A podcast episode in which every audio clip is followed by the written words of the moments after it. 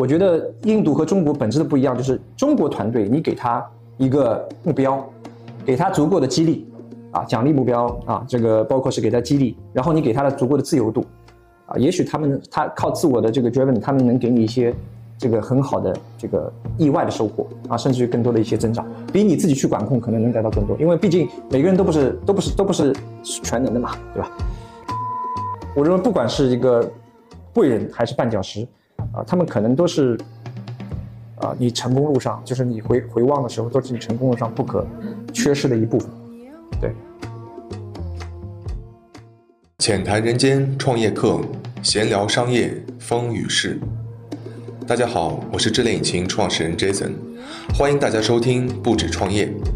这是一档由移动增长 SaaS 平台智联引擎团队制作的互联网访谈类播客节目。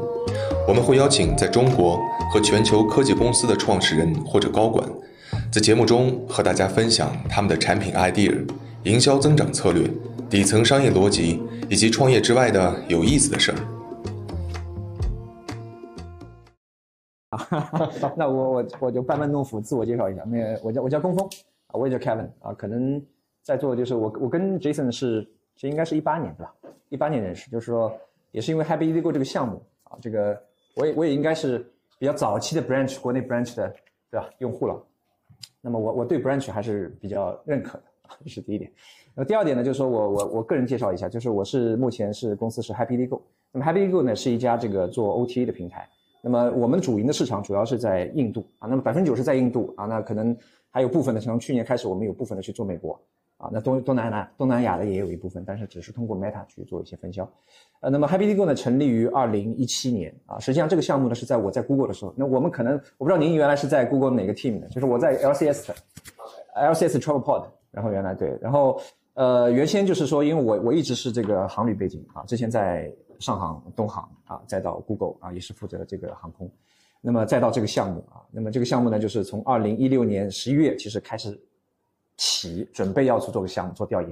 然后最终决定是在二零一七年过年，二零一七年两月份啊，就是新加坡成立公司以后，那么就是在印度和香港啊，国内啊分别成立了一些子公司啊，架构搭建完以后就开始运营了。实际上是从二零一七年的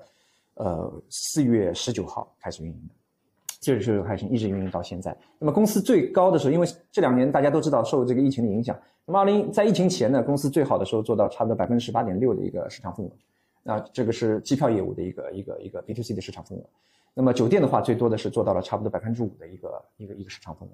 那么这两年呢，其实公司也是在目前继续往前进啊，继续艰难的前行吧，就靠大家一起努力。那么呃，也是希望这个在座的投资人有一些机会啊，就看看有没有机会，因为我们也现在在现在也是 seek 这个这个这个 C 轮的一个一个融资啊，那么公司一直是在 B 二轮。那么年初的时候，因为呃，投资人也是呃现有的这个 shareholders 也是看到了团队的一些努力啊，那么也是为了呃鼓励大家，那么就是才又在一年半没有融资的情况下，他们又出资了一部分钱啊，又出资了这个几万美金啊，作为我们在今年继续进行运营下去的一些啊这个运营资金啊。那么我现在是公司的这个董事合伙人，包括是这个 CMO 啊，其实跟凯明一样。那么我们原来在认识的时候，也是因为当时看那个印尼市场，对吧？是看印尼市场的时候，我们在一起碰头的，对。谢谢大家。好，那我觉得其实这个呃，大家人脉各个方面，包括资源，其实有很多的这种穿插啊。呃，我觉得其实一个好的机会，后面跟大家可以多交流。那进入我们这个访谈这块呢，我们第一个小环节，其实这块我没有发给 Kevin，呃，这是有一些这个问题，我们叫做快问快答。好，你发出来就没有意思了。好，OK，呃，那这个的流程是说。可能我丢一个问题，可能不加思索，三秒钟必须给出答案。嗯，OK，然后答案这个非常简短，非常快。嗯，首先第一个，除了微信、支付宝和你自己公司的产品，你打开频次最高最高的 App 是什么？我要考虑一下。三秒，三，好像这个三秒，这个呃，应该让我想看，如果如果算 App 的吧，Chrome 算不算？Chrome 不算啊，不算啊。那那我觉得应该就是微信吧。其实好像，其实除了这几个，应该，呃，应应该应该不太会，因为我是网页为主。网页为主。对对，App App 上会会真的比较少，所以网网页看新闻会会看的比较多一点。对希望有机会将来用我们的 Web to App 的产品把你带到 App 里面来。因为基本上有些东西呢，确实是在微信的小程序上看，嗯，对吧？就是基本上小程序上就解决了，所以你问我其他的，确实回答不出。没问题。那第二个，呃，最近反复出现在你的这个 playlist 里面的这个歌或者歌手是什么？哎，这个好像真的有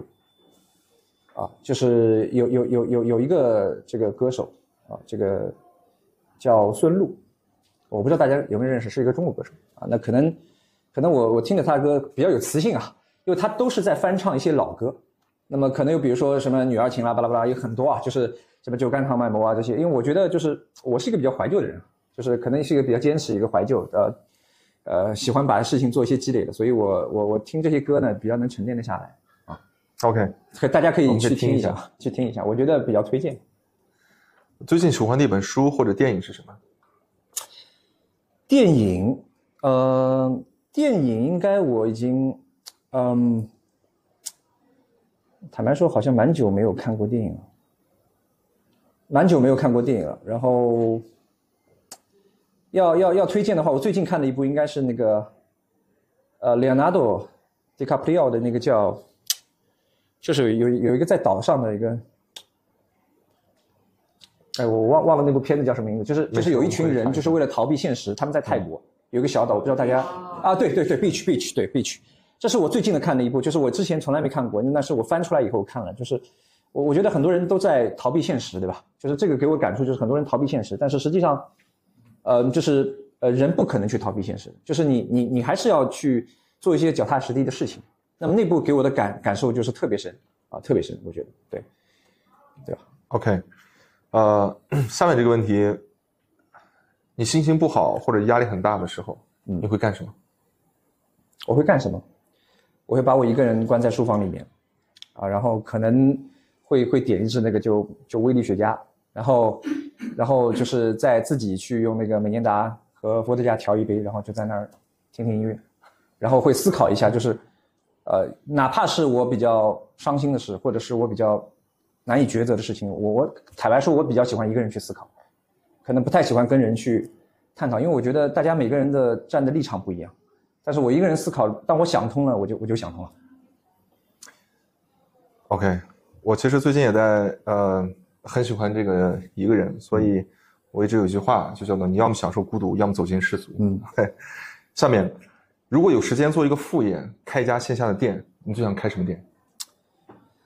呃，这个这个是个好问题。然后我我前天正好是跟朋友聚餐，在一起喝酒，然后大家想出了一个新的点，就是因为现在中国疫情以后嘛，就是大家在想，就是呃把印度啊，用把一些印度的资源，比如说阿育陀，这个这个瑜伽，然后就是把一些高端，因为我不知道大家有没有去过那个泰国那个兰，那个做做做按摩那个，就是原来是我那个我我一个朋友他们他们做的，然后我觉得好像国内好像印度这个比较少。那天我们还在还在想，是不是有机会去把印度的这个引过来去做这一块，啊，把就是可能做 SPA 是一块，然后其他是做阿育陀，就是做这个这个呃，让大家有一些，因为节奏太快嘛，我觉得这疫情给大家的压力太大了，我觉得就是这个可能是在疫情以后会有一些报复性增长啊，这些服务类的。对。OK，对呃，最后两个问题，如果有一个 time machine，你最想回到过去还是现在还是未来？这个问题其实都想了，但是每一个人，我相信嗯我这样想的，就是每一个人其实我相信都想回到过去，对吧？就是去修正自己原本的一个错误的选择，啊，就总想变得更好。但是我觉得不可能的，因为我觉得人是一个老天安排的，对吧？就像就像我们我们我们去，我我我我衍生一下，就是我呃前两周在中欧上了一节就是那个呃财务报告的课，然后那个教授陈林教授说了一个，就是他给了我一个数据模型。这个数据模型就是说，就是大家在研究财报的时候，呃，看它的所有财报里面的一开头的这个数字、二开头、三开头、四开头数字做线性回归，它会和一个它永远是一致的。就是当你数据量足够的时候，永远是一致的。所以上帝永远是安排的最好的。所以呃，我我我我觉得就是说回到过去是不现实。所以我我如果有有有这个的话，我宁愿去回看看未来，对吧？对吧？看看未来股市涨得怎么样，对吧？是不是还有增长的空间？投资人也想看，对吧？我觉得投资人最想看，因为你把这个钱投下去，是不是未来真的好，对吧？所以我觉得，呃，要两面性去看这个问题。对，OK，好，最后一个问题，如果现在休假，嗯，没有隔离限制，你最想去哪儿？嗯，如果最想去的话，其实我有一个国家我最想去移民，就是我现在不知道有没有机会，就是澳洲。啊，因为因为我有很有几个很好的兄，小时候一起玩的兄弟都在那儿，然后我自己在澳洲就在谷歌的时候在那儿，就是 LCS Academy，我又在那儿生活了两三个星期，然后旅游我也在那儿待过一个月，就是我比较喜欢墨尔本，所以我觉得如果有机会的话，我还是会回到墨尔本，然后在大洋路自驾，我觉得感觉特别好，呃，就是我觉得这是我全球去旅游我感觉最舒服的地方，啊，没有之一，没有之一，因为这个这个 A 一公路我觉得都没那个好，都没那个好，对。特别安静。好的，我们可以聊到印度。嗯呃，其实印度我之前去过很多次。嗯啊，也不能叫很多次，我待过比较久，我在那边可能待过三个月的时间，然后去过几次，分别去过几次。那想问一下，你第一次去印度是什么时候？啊，其实我第一次去印度不是为了这个这个这个项目的，嗯去第一次去印度是二零一一年的九月二十号，记得特别清。那个当时呢，这个我我爱人还在 First Data 啊，那 First First Data，那么当当时他有很多的印度工程师，那么他们一个印度工程师的部门负责人呢是一对印度夫妻啊，他们一对印度夫妻，那么当时他们说需要到印度北部去玩，那么我们就很有兴趣。啊，以前只是看到嘛，就是知道哎这个很神秘的地方，当时就去了啊，当时就这样去了，呃，当时也是呃全部他们由印度人做攻略，反正我就跟在屁股后面就就一个个一个景点去走，那这是我对印度的呃第一次的一个一个一个接触和印象，对。有去过哪些地方吗？那次这个呃整个经历吧，就是那次其实去了差不多就是德里啊，然后去这个莫卧王朝，这个这个是印度最后一个啊王朝了嘛，莫卧王朝的这个这个这个首都阿格拉，啊，然后去了那个拉加斯坦的这个占普尔啊，然后还有一个第二大第二大的城市那个焦特普尔，大家如果看到那个《碟中谍》，啊，刺阿汤哥爬出来那个井那个背后那那个地方蓝色之城，那就是就就是焦特普尔，然后占普尔有那个风之堡。啊，就是很多的那个风之堡很漂亮，基本上很多的印度的那个那个那个画画报啊上面都会有。然后还去了这个就是我们说瓦拉纳西，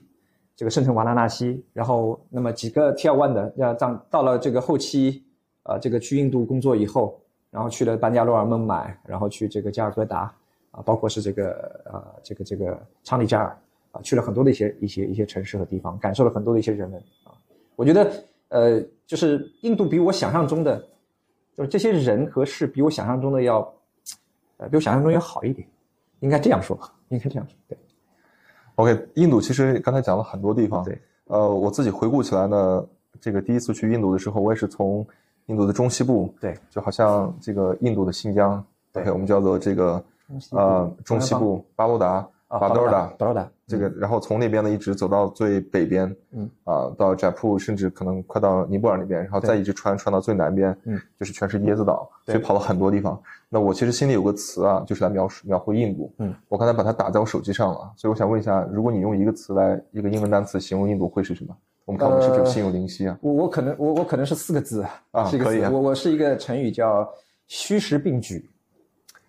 虚实并举。那可能我不知道你的你是哪个词啊？我是 incredible，啊，这个我觉得有点有点诡异了。就是这个我我我，但是我也要支持一下这个 incredible。其实我第一次旅游去的时候，我觉得啊，就是，呃，我我我我太太跟我说，就是哎，这个地方我说景景点蛮好，那么下次再去嘛？她说啊，这个这辈子不会去了。然后没想到这个一七年又去了，这个所以我觉得比较有有有有缘。但是我我我我为什么形容这四个词呢？虚实并举，因为就我可以分享给大家一些，就是虚是虚在什么地方呢？就是因为印度有很多的宗教，就是它是一个宗教国，就是它宗教凌驾于政治之上，就是有很多我们说这个印度教就号称是有这个三千三百三十三亿，这个说是天神啊，就是很多地上很多的这个牛啊什么就就很多的就在那儿每天就是拜，公司有很多的文化，我我可能就是。Kevin，应该也知道，就是印度，就他如果穆斯林的话，他允许朝拜，每天在那儿，公司要给他去朝拜，有一个地方要专门给他去朝拜。所以他这个地方呢，就是包括我们我们在瓦拉纳西看到很多苦行僧，就是啊这举手的，包括你们可能在网上看到的，包括我真的看到就涂的那个灰的，然后在那儿，就是你你觉得很不真实，就这个这个世界很不真，在他们可能自己活在自己的这个虚幻意识里面，但真实是什么呢？就是说，我们说这个贫富差距。对吧？它的四个种姓等级，对吧？然后就是说贫富差距是，而且它的四个种姓等级是受法律保护的，所以它贫富差距拉得很很大。就是你出身不好，那你就是永远不好，啊，除非你要你要你要你要去花很多的精力，就是经商的人去想办法去与上层的这个去通婚啊，对，我们说 Reliance 的这个老板对吧？他就是他就是做了这样的一个事，他可能是这个这个第三等级的，然后他他去和第一等级的对吧？这个这个去去去通婚了以后，那么形成了现在这样。那么他们的在孟买有一个二十七层的一个一个一个，我们应该说是什么好呢？叫 building 啊，或者是 shopping mall 好，它里面什么都有啊。但是贫穷的人在路上他也在乞讨，我在那儿看到很多，我估计这些人都没有被记录在案，就他可以可以我们在开车的时候他给你擦窗，然后他给你。给你跑过来说问你要乞讨，然后很多扎帐篷就搭在旁边，就是就是这个，我觉得是他比较真实的一个社会嘛。所以我觉得贫穷和真实。然后还有一个是在酒店，那么我们有时候就是我我有一次带着谷歌团队，他们也一起去考察，去他们有些出海的这些跨境电商的，在那我们在那个我们叫印度去的那个叫，呃两个叫 Trident，呃和和 Amb 呃和一家叫那个这个，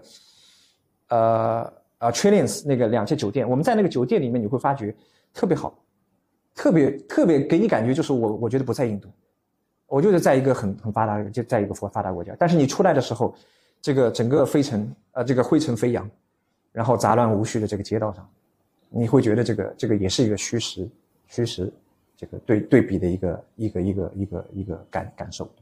是的，呃，我觉得那是一个呃特别。神秘和奇妙的地方，对在那儿很多事情都可以发生了，也碰到了很多有意思的人和事儿。对，那抛开旅游不谈，为什么会在创业上选择印度呢？其实这个里面，坦白说有些故事。这个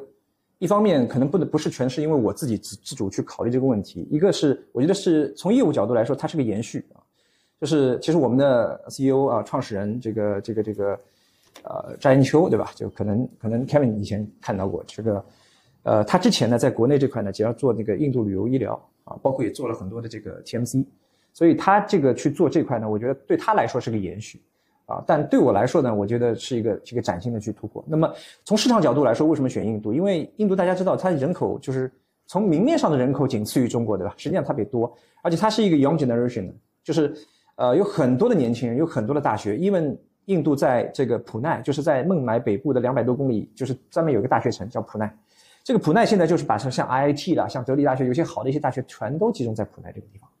那么它是它是为了就下一代去，为了为了印度下一代去去去去储备储备人才。那么这是一个。那么而且就是说，在二零一五、一六、一七，甚至一八年，这个印度对于 FDI 它是抱一个很开放的态度，很多的企业都进入，不管是中国的，呃，像南部可能欧美企业更多，就班加罗尔这一块，孟买南部的呃呃呃欧美企业更多。然后北部的话是。啊，中日韩啊，和我们台湾省的企业啊，可能可能更多啊。那么这部分就是造就了很多的，包括是在德里旁边有个诺伊达，也是一个有有号称是有，呃几百到一千个工厂，就他们现在有很多的这个，当时有很多的这个 business travel 啊，所以我们随着这个 GDP 的，包括是这个消费的增长，那么我们也是吃到了这波红利啊，一起的增长，这是从呃市场角度的。那么从这个从这个航司一些。业务角度去看的话，其实印度的航司的这个呃，其实和国内不太一样，因为国内航我们说有四十六家航司，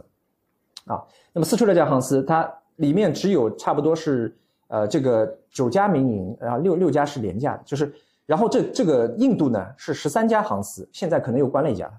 那么十三家航司的情况下呢，就是说基本上除了两家 full service 航司以外，其他都是 LCC 的，所以它的价格竞争不像原来我们现在是公布运价。所以它的很多的价价格这一块呢都是不透明的，就像我们应该是说二零一四，呃，应该是说二零一二或者是一一年以前的中国，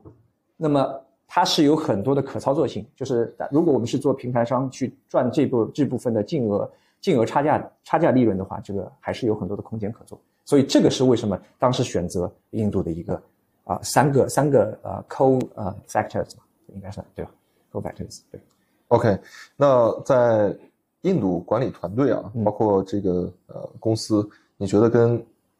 在国内在上海啊管理团队有什么一些质的区别？呃，有，有一些。我我举个简单的例子，可能大家都能听到，就是说，呃，印度比如说这个请假，对吧？就是大家可能看到一些，比如说微信上看到一些好玩的帖子，就是印度请假呢，它有五花八门的这个理由啊，五花八门的理由，而且印度呢，它的节假日特别多。虽然它法定假日可能是十八到十呃十五到十八天，但是它每个邦有不同的。比如说印度有最大两个，一个一个 Holi，一个 Diwali 啊，那它区别特别大。那么这些印度的团队，像我团队也经历过啊，他可能一直要要请假，比如说今天他们都请假，因为今天是兄弟姐妹节，啊，说姐姐要给给弟弟要要要要带一个带个圈，每年都要的，那他就得回家，啊，所以团队都请假，啊，这个，但是呢，你有时候会发现你拒绝他，你偶尔拒绝他，他也是 OK 的，啊，这个假他也不休了，所以呢，衍生出一个管理问题就是什么？就是说，我觉得印度和中国本质的不一样，就是中国团队你给他一个目标。给他足够的激励，啊，奖励目标啊，这个包括是给他激励，然后你给他的足够的自由度，啊，也许他们他靠自我的这个 driven，他们能给你一些这个很好的这个意外的收获啊，甚至于更多的一些增长，比你自己去管控可能能得到更多，因为毕竟每个人都不是都不是都不是全能的嘛，对吧？那么，但是印度团队不是，印度团队呢，他如果你告诉他，你你你跟他说一个目标，然后你不不不不去管那个过程量的话，那么可能就南辕北辙了。他因为他们比较自负，尤尤其是一些业务人士，技术我不我不谈这个，但业务人士、产品人士，他们就觉得，哎，我很年纪大一点，他可能叫我我可能比你懂，啊，我肯定比你了解这一块，啊，这个按我这个来。但是我们试过，我们曾经试过，最后不行，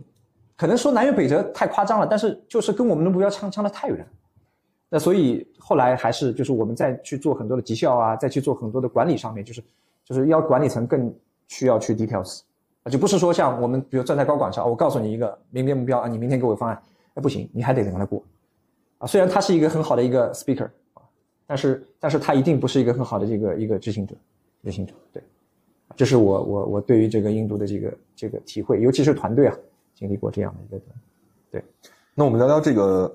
印度的市场哈，刚才聊了团队。在呃营销增长方面，印度买量，我想大家可能都已经很熟悉了，嗯，无非是这几个主要的渠道啊，是。包括这个 Kevin 之前你也在对吧 i m o b i 对，呃这块不多聊，那我们换个思路聊一下，在印度来做运营，国内的话其实有很多很好的运营的这个方法，比方说某多多对吧，他发明的砍一刀也好，或是刮刮乐，或是各种各样的方式，嗯，那你觉得在印度本地市场，他们的这个 APP 的推广、营营销上、运营上？会什么本地的特色的好玩的东西吗？这块我分两个说吧，就是说，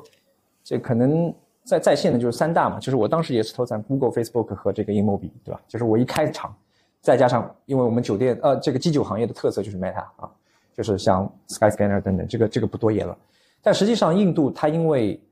呃是一个有种种姓制度啊，然后等级制等级制度也很森严，所以他们很享受在线下被服务的一个过程。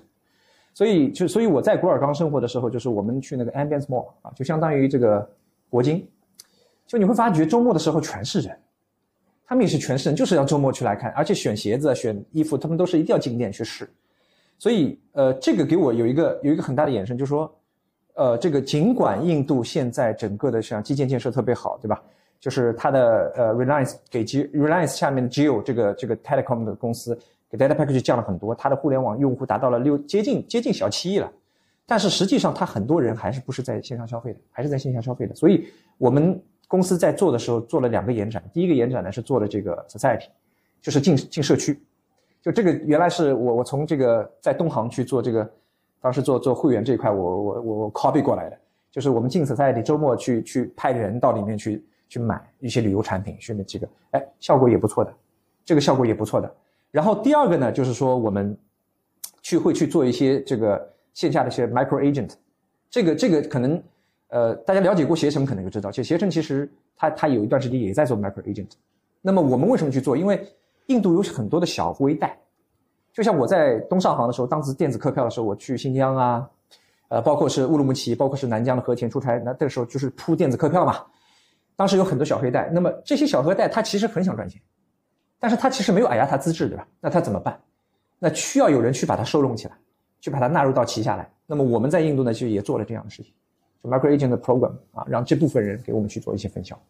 啊，这这部分其实销售销销量的占比也不少的，销量占比也不少。这个我觉得是除了线上以外的线下这这一块是。那么回到 app 上，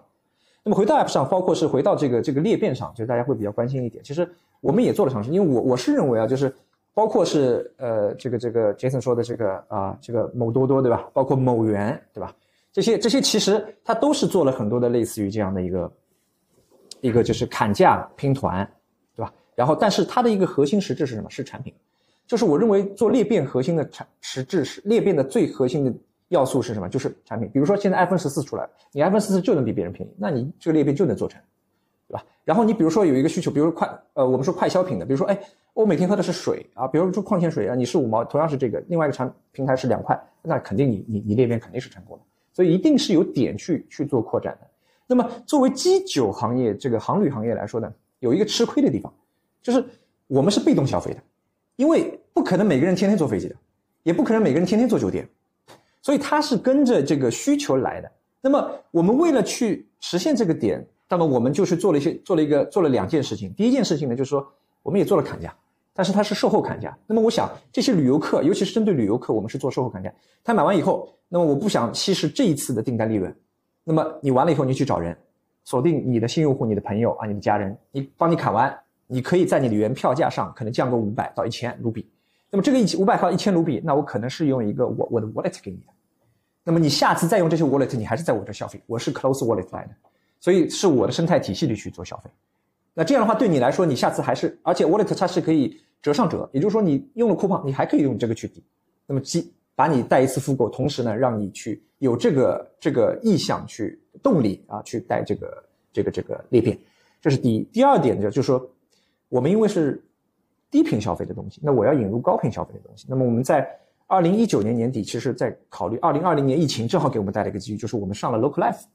当然不是美团的这个 Local Life，而是就是说。我们和一些就是原来 Alliance 呃这个 partner 去做一些，比如说可口可乐啦、阿迪达斯啦，然后包括是一些就是一些一些 affiliate 的品牌，那么去做他们的 coupon 券，那包括是他们的一些产品放到我们的 app 上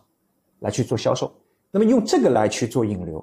就做 acquisition，那么把一个本身低频的消费的呃应用变成了一个高频消消费的应用，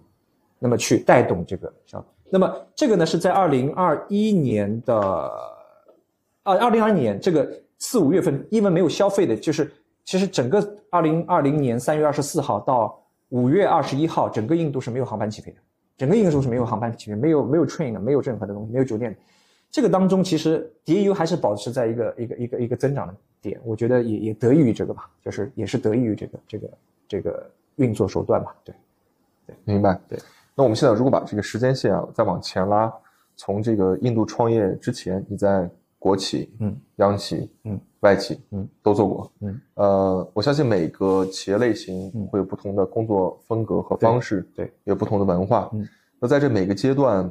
你是如何进行一个快速的角色的一个转变？因为像刚才我们在会上也提到了，我们也有这个朋友可能，哎，换了一个新的机会，一个新的更大的、更好的平台，对吧？那对于你而言，你觉得这里面转化是最大的是什么？怎么进行一个适应的？好呀，好呀，好。我是觉得就是，这可能比比方说，我我觉得会换的多嘛。大家来看就是换的比较多，对吧？我自己去形容嘛，在中国介绍的是也是，我我的我的工作履历是由外而内，由内而外。就是为什么由外呢？就是一毕业以后我去的是 HSBC，啊，就是就是我觉得我觉得我觉得这个就是外企，就是每每个人毕业以后，我觉得应该都去外企，先去外企。为什么呢？因为我觉得外企教人做事。就是就是它很正规的 process 非常明确，是吧？SOP 各方面都都很好。然后他会给你一个一进去以后给你一到两个月的整体的培训，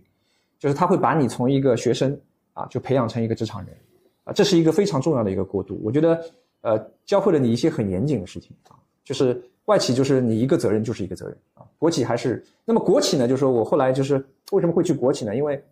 很很多原因啦，就是一个方面就是就我我爸是公务员，然后我妈也是体制内，就是说这个就是我我从小就觉得体制内蛮稳定的。那时候就是说。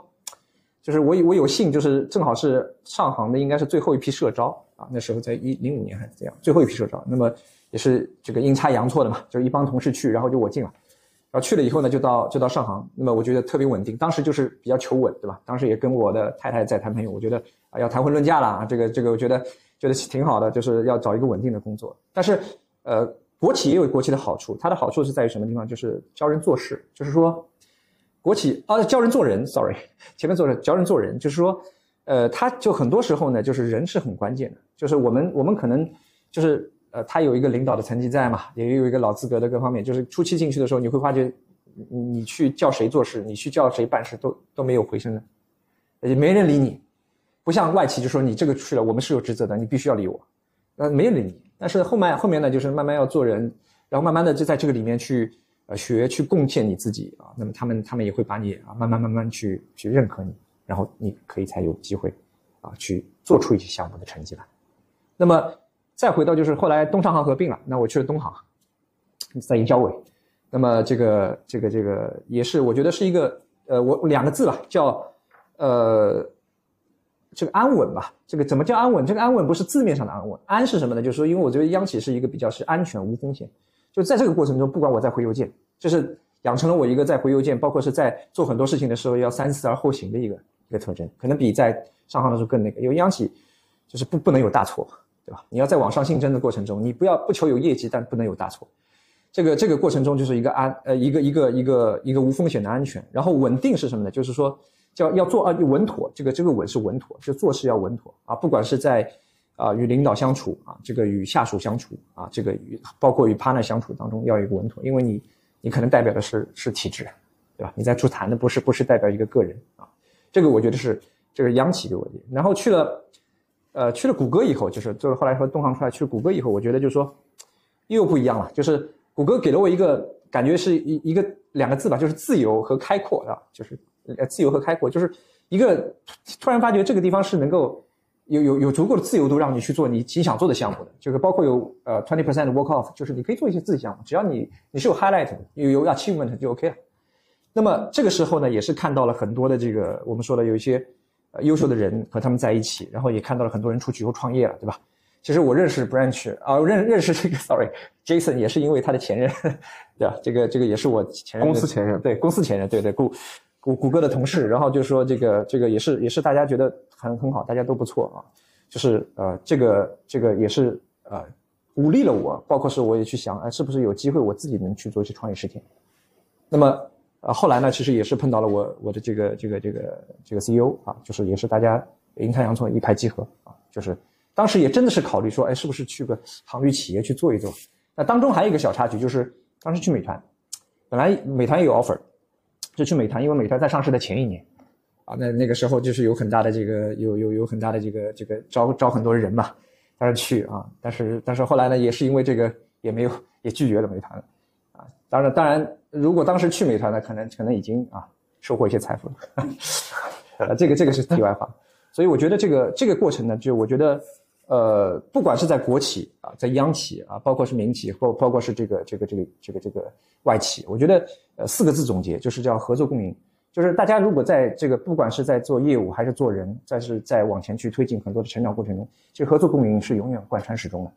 就就是没有一个事情是一个人能做成的，一定是大家合作共赢才能完成。啊这个是我觉得，对，合作共赢。对，呃，我们再把这个拉得更长一点来看啊，就是每个人的职场生涯或者是一个创业黄金周，其实都挺短的。嗯，我之前跟一个朋友在香港是做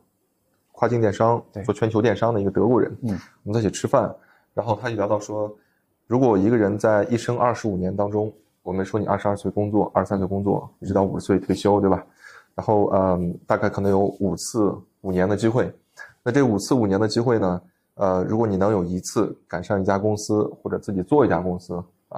，IPO 了，那其实就算是一个比较成功的一个一个经历了，对吧？我相信我们可能很多这个朋友和大家都在这里，这个这个路上在这里走着，无论是自己做也好，还是这个帮着呃创始人一起做也好，嗯啊，那呃有几个朋友，其实我想分享一下，其中一个呢。这个是我们 OTA 基酒行业，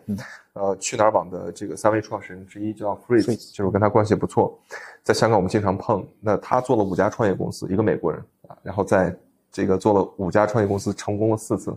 当然最成功的可能是去哪儿最终上市了，之前做了几个，嗯沙威体育啊这些其实也都卖了啊，都都是成功的。嗯，那呃还有一个呢，就是像我前四位就是我们现在这投资人啊，Branch 的老板 Alex。他把这家公司，他跟我一样大，今年三十七、三十八岁，嗯，然后做到一个四十亿美金的估值，在之前他做了八次创业。OK，斯坦福出来以后，或者在斯坦福的时候做了八次，然后最终这一次差不多应该是没什么问题吧。但是他的目标是希望能够做一个 hundred billion company。OK，hundred billion dollar。那在这里边其实很多是一个这个聚沙成塔、细水长流的过程。嗯，我们看不同的人在五个五年阶段里面。或者说，在他几次创业经历里面，有些人其实是一个跳跃式的。今天我可能是在这个行业，明天在那个行业，啊，或是不同的类型，嗯，有些可能是一直在这个呃坚持不懈的在做一个线性的积累，嗯啊，你觉得在你做 Happy Easy Go 现在这个过程中，你更多是属于这个线性的，还是一个跳跃的？然后如果是这个跳跃的话，过去这几段经历，你觉得对你现在的创业最大的一个帮助是什么？积累在哪里？OK，呃，就是我我是觉得，就是如果说 Happy Easy Go 的话，我是觉得是一个线性的，因为其实从之前上航开始，其实没跳出过航旅圈，对吧？其实没跳出过航旅圈，所以我觉得它更像是一个一个线性的一个一个模式，就是，嗯，从这个就是，呃，如果您说跨越式的，我觉得在整个创业过程中，我是觉得，呃，就是也也是一个我认为是一个实践的学院嘛，就是我认为是个实践学院，就是，呃，这里面让我也学到了很多，就是让我积累了很多，就是可能在原来公司里面，就是我每个人都是有边界的，就是你你你可能，呃，cover 的东西就是都是你比较熟知的，对吧？不管你是在管理岗位上，还是在这个这个呃职员岗位上，然后这个业务岗位上等等等等，都是基本上领导会让你在这做，基本上你都是呃认为你能胜任的啊，认为你的知识面或者是你的能力是能达到这个的。但到创业以后呢，其实你你你这个天花板被人削掉了，就是你你在上面了以后，其实没有引路人了，对吧？然后董事会大家开会，或者是投资人可能他也不一定全部熟悉，他也问你方向，然后 CEO 他也不可能全部熟，他也问你方向。这个时候你会觉得就是说，呃，就是有有刚初期的时候有有盲区，就我我觉得我坦白说是有觉得很多的一些盲区，但是呢，在这个过程中就是不断的去学习啊，那可能也会跟就是像跟一些朋友啊大家去交流啊，到印度啊去去找人聊啊，到国内啊去找人聊。那么因为每个人不可能是每个每个方方面面的业务边边角角都很都很清晰，那么在这个过程中，我觉得自己自己有一些啊深入的体会啊，包括是以学学到了很多东西，那么也熬过来了。我觉得就是说，他通过了第一年很辛苦的熬熬熬熬过来以后，其实后期就比较熟悉了，啊，从开始可能我坦白说，就是原来可能在其之前公司可能财报不会不会去看，那后来你没办法，你董事会你一定要去看，然后你你个这个这个这个管理会计这块你一定要去去了解做绩效各方面啊，所以就逼迫着。你要一点点的去学，一点点去看啊，慢慢慢慢慢慢在成长。所以我觉得这是个积累啊，有可能，我们这样说吧，就是有可能呃哪一天啊，那就是变成跨越式的啊，变成跨越式的了。这是是我我是觉得是这样，对。是我这个也是非常深有体会。昨天阿曼达问我一个问题，然后说这个 Jason 你能看财务报表吗？我说可以啊，我说这个以前我不会，但是去年我学了一个 INSEAD 的一个 Executive Program，他说叫什么名字？我说叫 Finance for Non-Finance Managers。对对对，然后我就想到说，在去年准备做这件事之前呢，呃，我自己还尝试去学了这个 HTML、CSS、JavaScript。嗯嗯然后后来呢，昨天啊前天啊，我在这个门口花园跟我们一个后端同事在那聊，我说你知道吗？去年我学了这些。嗯，他说老掉牙了，你白学了。嗯，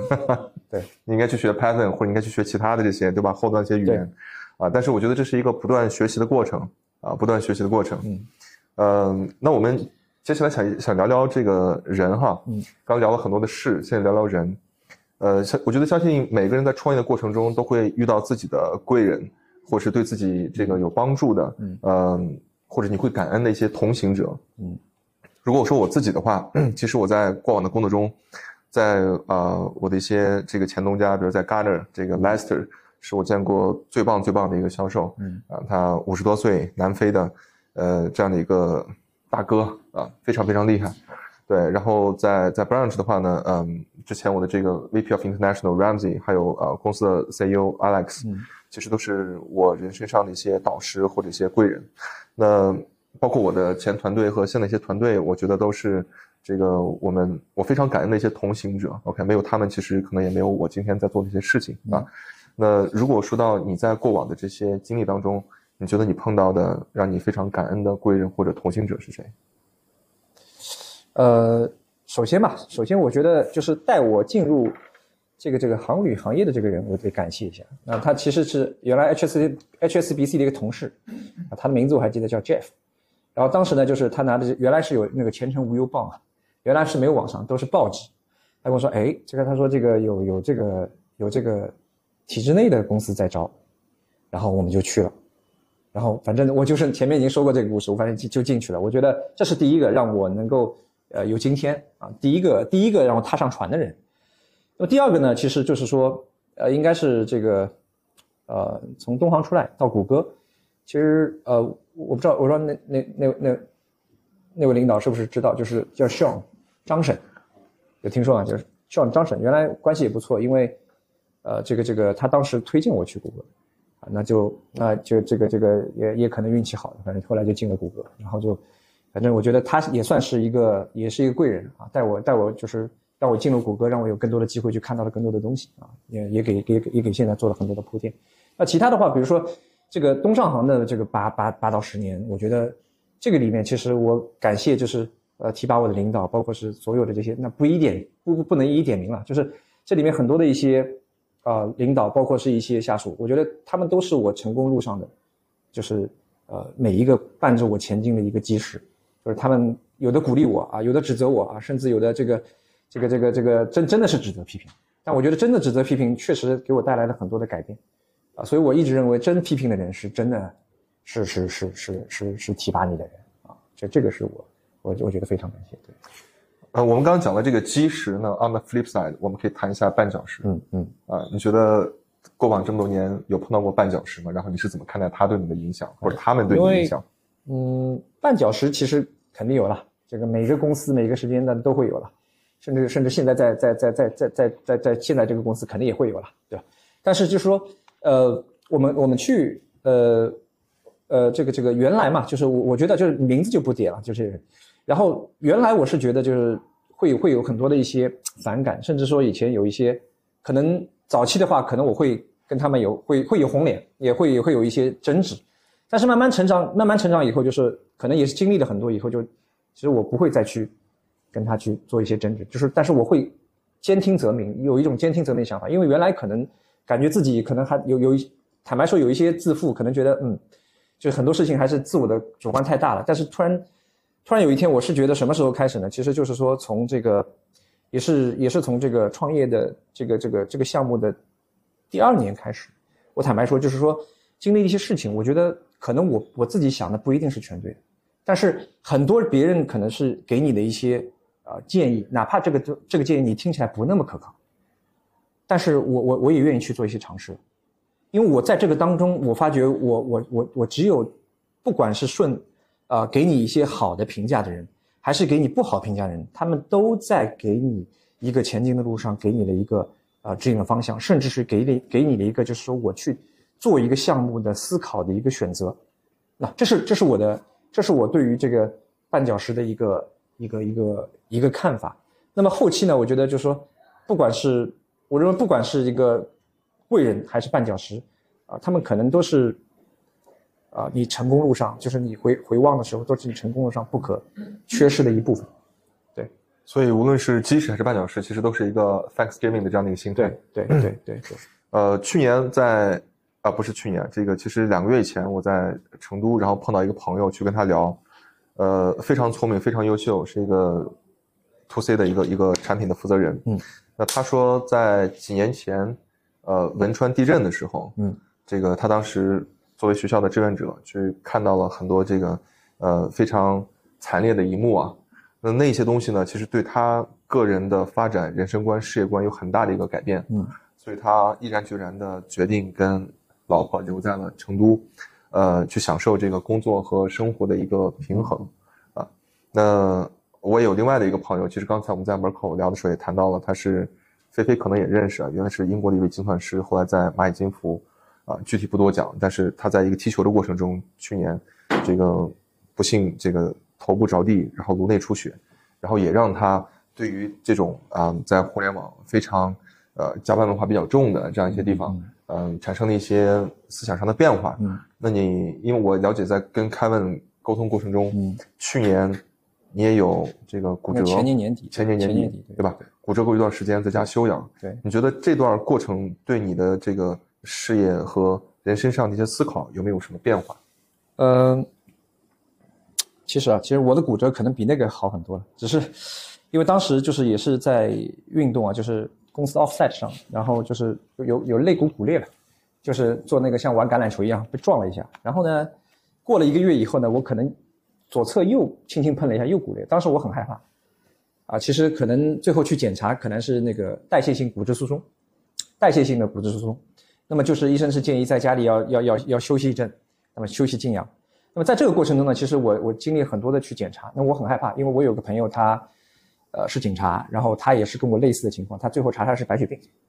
啊，所以那段时间我是整个我爸妈就是整个带着我去瑞金医院，就是我们基本上就一直在去查，包括做了 PET CT，包了包括做骨扫描，全部的血液都去查，但万幸什么都是好的，那这这是我觉得不幸中的万幸。但在这个过程中，其实我看到了就是父母其实呃蛮老了，就是我我我父亲已经七十岁了。我觉得就是，看他就是我，我其实也差不多现三十九岁了嘛。我觉得就是在我印象中，可可能他们还是四五十岁的样子。但现在就是因为结婚以后，就看他们很少，就是不是天天在接触，在这段时间一直在和他们接触。我觉得他们背影老了，然后又要陪着我再去做这些，就觉得其实和父母这个和家人在一起可能更为重要一些。那当时是我有这个这个感觉，原来我一直是加班的，就是我从啊，不管是在 Google，其实我也很也也是加班，就是说虽然 Google 不需要上下班打卡。包括在东航我都会加，比如说七八点都会。然后在这个公司我更是就开始的前三年基本上都是十到十一点，啊早上可能八点就就就去公司了，啊因为做营销嘛特别累嘛，还还负责运营，就是这一块以后呢就是说可能累积下来一些东西。那么当我感悟到这个以后呢，我就自那以后就是我恢复以后我就不再加班，我情愿回去加班，就会回家。我我我包括中午会去散散步。就我觉得身体可能是也是对家人负责的一部分啊，不光是这个呃事业或者赚钱，啊，所以那个时候给我的感触，这个这个特别的深啊，这个特别的深。包括现在也是，就是说，这个呃，当然我要感谢疫情。其实很多人觉得疫情，但是我很感谢，因为疫情让我们所有的人都能在家里，真正做到 home and work 啊，这个 work and home balance，对吧？然后我觉得，我觉我其实觉得这种这种机制是挺好的。我们在印度其实也有一段时间去引用了这个，就我觉得这个效率不会特别低。但是呢，就是，呃，你人的自由度，或者是你人人的舒适度和家人的这，因为很多时候人是需要情感的动物，就你你不可能埋头苦干一直在做的，就是这样负面的能量太多了，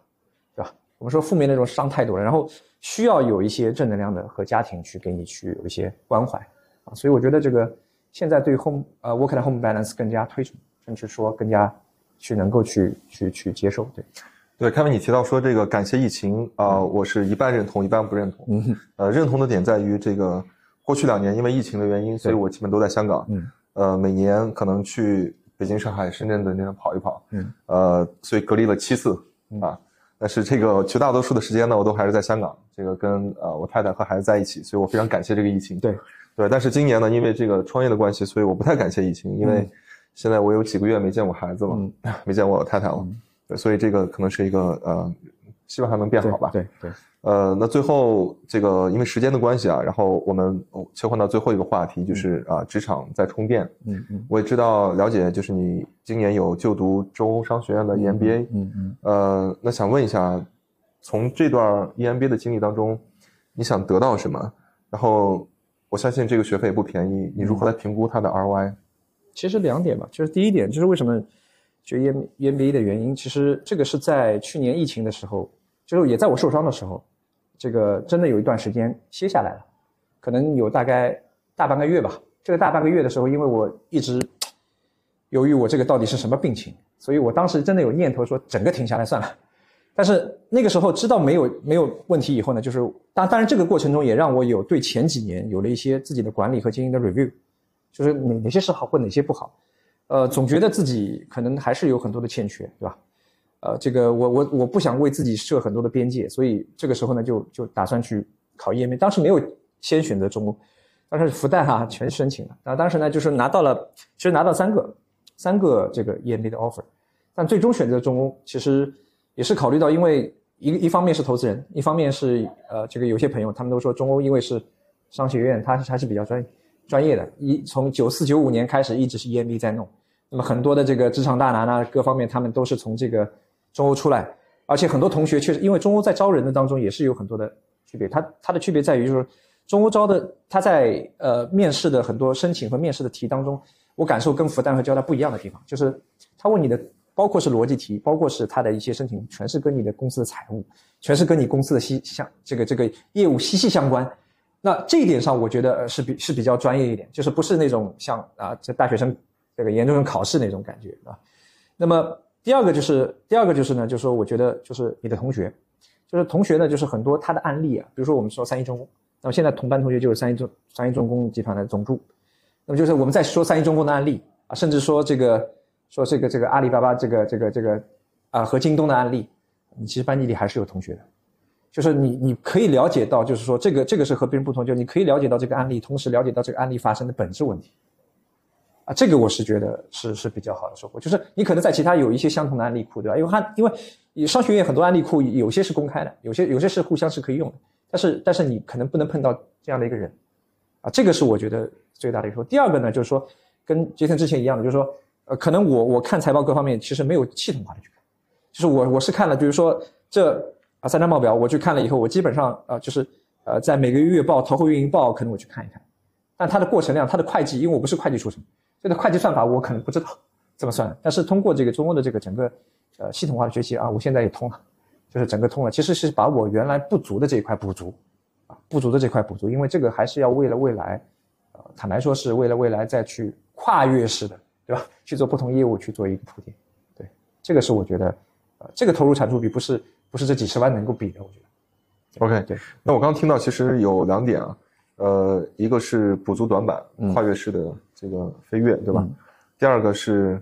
案例分析，对啊，更加实战。嗯，呃，那其实也有很多的朋友他会讲到说，在 EMBA 里边，我更看重的是一个人脉，你怎么去定义这个 EMBA 给你带来的一些人脉或者是资源？因为我是觉得人脉是短暂的，就是说，如果纯看在一个人脉的人脉的这个这个点上，它是一个短暂的，就是说大家在所在公司啊。所在业务，它是有目的的再去进行这件事情。但我其实从小到大在做很多事情，坦白说啊，虽然在创业会是也有个目标，但是我我这个人不是为了一个目的的，就是虽然说以以终为始，方方得始终，但是呃，目的不是一个是一个是不要带着目的去做一些事情。那么呃，我更看重的是一一些就是啊这个 opportunity，这些 opportunity 就是比如说我今天在座，可能认识各各位了，可能我们以后在交流当中，我们可能有一些新的亮点。新的想法，那可能我们就有一个新的业务出生出现了。那只是我我在一个商学院专这个专职的这个商学院里面，我可能能更能容易碰到这样大家都怀着这样的一个想法的人，啊，大家有可能因为我们都是啊，比如说呃八月三十一号我可能要灌进去了，要要要开展模块就是模拟商战，啊，那可能就是在这个过程中，大家可能在在在做经营上市啊，在做经营过程中，可能有一些碰撞的火花，啊，可能可能大家会觉得互相之间是 match 的，那有可能有新的一些 business 就产生了。对吧啊，这是我的一个一个对于这个的理解和想法。对，OK，呃，下面这个问题其实你刚才已经回答一部分了。嗯，呃，我们在国内其实有很多的好的商学院，光华或者五道口。对，呃，像科大，然后这个呃 Chicago Booth 等等。对对对。嗯，除了刚才你讲的说，在中欧商学院会有很多的实战的案例分析，你觉得跟其他几家最大的区别，或者说这几家，呃，分别你有过研究吗？我觉得。地域吧，因为因为我是上海人啊，我土生土长上海人，所以所以肯肯定在上海选择中欧嘛，对吧？然后我知道在亚洲最早的时候是呃香港科大是最好的，当时香港科大 EMB，后来是台台大，台大 EMB 也是最好的。但是现在那当然我是听中欧老师说的啊，就是他认为现在在国内比较好的三个，他只认可这个中欧，然后是这个清华五道口，然后说是北大光华算半个。啊他是这么去认为这样的一个事情，然后从呃这个中欧的这个点上，我是我是觉得就是说，中欧是九四年前面我说的九九四年开办这个 EMBA，因为它有一套体系，很多现在复旦和交大一些老师可能就有些教授啊，都都很多中中欧出来，所以可能可能中欧更像黄埔军校，我我还是比较信任，就是有过成功经验的人，大家再去交流，或者是跟这些教授去谈，而且这些教授大部分绝大部分都是一些上市企业的都懂。上市企业都懂，就是他们在给我去做分析财报的时候，我觉得一些细致的点是不一样的。他他讲透了，啊，他讲透了，对吧？我是我是觉得这个这个是我看中的一个比较重要的。原来这个复旦呢，就是我觉得，呃，坦白说，这个光华和北大，呃，北大光华和这个青岛清华五道口，我去我真没有了解，因为在北京，嗯，所以我也不可能飞过去。从复旦和清交大来说，我觉得复旦更人文一点。那交大呢，我觉得就是。本身是一个理工科的，出去出去的工程类的会多点。那边的人可能是生产制造业会多一点，但本人也不是生产制药业制造业出来的，所以可能就最终还是选择中欧的一个原因。对，OK，那今天最后一个问题就是对于职场在充电，嗯，呃，你对我们在场的朋友以及将来我们这个播客的一些听众有什么嗯呃建议吗？哎，这个我觉得，我觉得这这个在座的可能都是都是老师，这个我觉我觉得这个是班班弄斧。我觉得，呃，职场充电这件事情，我是这样想的，就是，呃，一个就是不管呃，我们很多时候就是说，比方说我吧，就很多时候我我为了工作，为为了一个事业，可能就是很埋头苦干的，就一直一直在在做在弄，就是看着他可能会不顾其他的一些事情，但往往这个过程中呢，就是你损失了很多学习的一些机会。那么，呃，我觉得有时候还是要抬起来，慢慢放慢脚步啊、去跟不同的人啊、不同呃，去接接受不同的一些教育啊、去和不同的人去打交道，去这个互相学习，那可能呃，对你未来呢，就是会有一个啊、更好的一个积累吧和积淀。因为很多就是说，呃，他山之石可以攻玉嘛，对吧？就是我们每个人，就是尽管我是一个比较独立、喜欢自我思考的人，啊、但是这个这个呃，在去前进的道路上，合作共赢、合作伙伴还是还是比还是至关重要的。对，对好，那就谢谢开文，也谢谢大家的时间嗯啊，非常感谢。那我们今天就先这样啊，谢谢大家。